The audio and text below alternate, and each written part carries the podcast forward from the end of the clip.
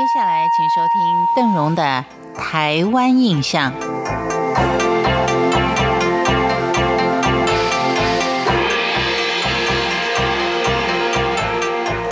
台湾地区在台湾来说，它是一个族群的大熔炉，一点也不为过。因为在这个地方聚居了有六大的原住民族以及闽南人、客家人，这么多族群融合在一块儿，经过汉化通婚，各族群的特性多少都会淡了一点。而在汉化的过程当中，当然经历了很多有笑有泪的一些过程。但具体说起来，其实台东原住民汉化的过程大致是平和而自然的，唯独这个改名换姓，因为事前准备工作不周，严重破坏了他们的家族制度，也产生了许多的后遗症。我们根据文献的记载，清代虽然已经将台东划入了疆域，但是并没有积极的去开发建设，对原住民的管理其实并不太严格，因而也不会要求他们改为汉姓。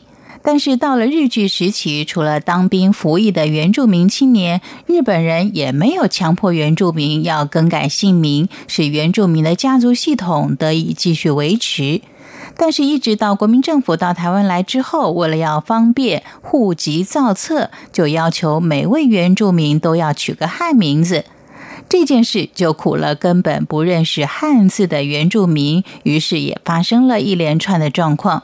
例如，当时部分的村干事在帮助原住民更换姓名的时候，并没有做好亲戚关系的调查工作，以至于一家族的兄弟跟堂兄弟竟然会出现了有姓陈、姓郑、姓王、姓谢等等多种的姓氏，造成族谱都不知道应该如何记载下去。为了避开近亲结婚，很多的原住民也只好刻意的去跑到外县市娶妻或嫁人，以免发生表兄弟或堂兄妹通婚却还不自知的情况。除了有改姓的问题之外，更换名字也是笑料百出。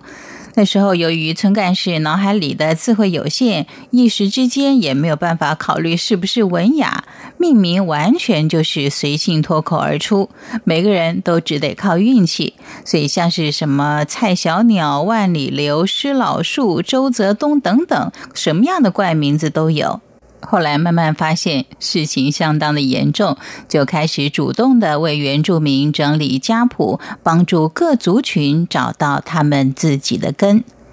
原住民改汉名，再加上很少用母语沟通，原本有丰富原住民语言的台东，也发生了母语跟文化严重失传的危机。随着汉化越来越深，教育普及，许多原住民的孩子实在是已经不太会讲自己本族的语言，反而多是用国语跟闽南语相互沟通，这使得原住民文化一度面临断层的隐忧。不只是政府文化单位意识到这样的危机，其实原住民族。也意识到自己本族的文化逐渐的在流失，于是有很多的族人在学成之后都回到自己的家乡去教育他们的下一代。母语的重要性是被重视了，但是要能讲的一口纯正的原住民母语的人实在也不多。再加上有些族群，它是只有语言而没有文字，所以想要教导族里的子弟，使他们不要忘本，常常也是心有余而力不足。母语快速的失传，文化也无法幸免。就连在台湾光复之后，才有汉人文化进入的兰语，近年来原住民文化也已经消失了很多。居住于兰屿的雅美族耆老就感慨地指出说：“由于年轻人都受到国语教育，因而连语言的文化思路都不自觉地循着是国语的语法。但是雅美语的语法是与英文文法类似，以至于雅美语流通性受到了阻碍。许多雅美族传统的歌谣也都因此而失传了。好在现在也有很多的相关单位投入了寻根的工作。”不久的将来，也许我们就能够看到瑰丽的原住民文化。感谢您今天的收听，我是邓荣，台湾印象，我们下回见。